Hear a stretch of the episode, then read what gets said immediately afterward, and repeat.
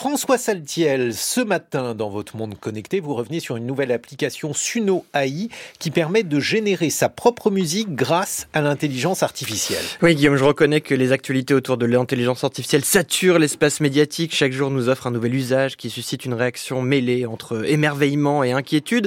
Ce matin, nous la devons à la start-up américaine Suno, basée à Cambridge dans le Massachusetts et fondée par des anciens de Meta ou encore euh, TikTok. Bref, la crème de la crème des réseaux sociaux.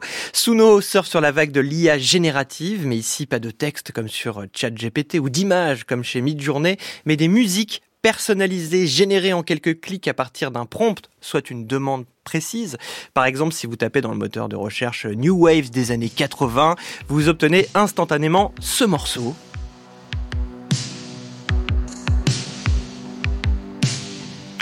Et si jamais vous êtes plus d'humeur, Guillaume, à écouter un groovy acid jazz, cela donnera ça.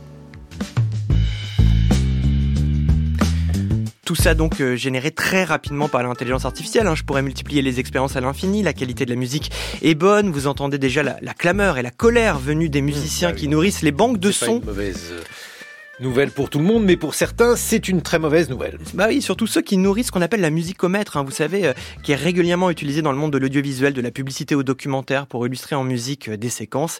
Eh bien, cette offre qui ne coûte que quelques dollars par mois pourrait sérieusement les concurrencer. Et comme toujours avec les belles promesses de l'IA générative, la question des droits d'auteur est un, angle mort. On ne connaît pas précisément la base de données sur laquelle l'algorithme est entraîné et on doute fort que des droits d'auteur puissent être identifiés et attribués dans cette joyeuse orchestration sonore. Suno construit donc un avenir où tout le monde peut faire de la bonne musique, clame fièrement le site, mais Suno ne nous explique pas comment certains musiciens pourraient continuer à vivre de leur métier. Une version personnalisée permet également de rentrer n'importe quel texte et de le mettre en musique. Sur Twitter, le journaliste Marc Ress s'est amusé avec l'anaphore de François Hollande de 2012, moi président de la République, en style gangsta rap avec une pointe de jazz. Moi, président de la République, je ne serai pas chef de la majorité. Je ne recevrai pas être parlementaire de la majorité.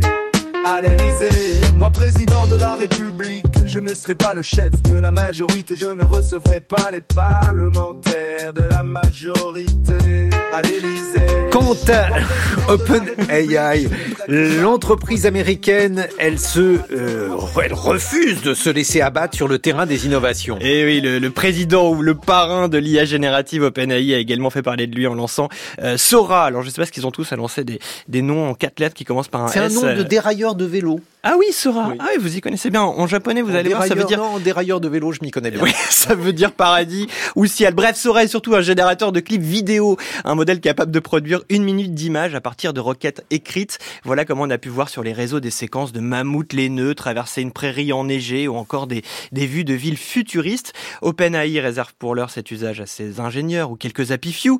L'entreprise à qui l'on a reproché d'avoir propulsé ChatGPT au grand public sans anticiper les usages néfastes de l'application semble avoir retenu la leçon. Mais si on peut parier que ce n'est qu'une question de temps, avant que Sora, qui signifie donc ciel ou paradis en japonais et ou un dérailleur de vélo chez Guillaume Erner, soit entre toutes les mains, dont celles des forces obscures du complotisme qui font dérailler aussi, d'une certaine manière, la vérité. Merci François Saltiel.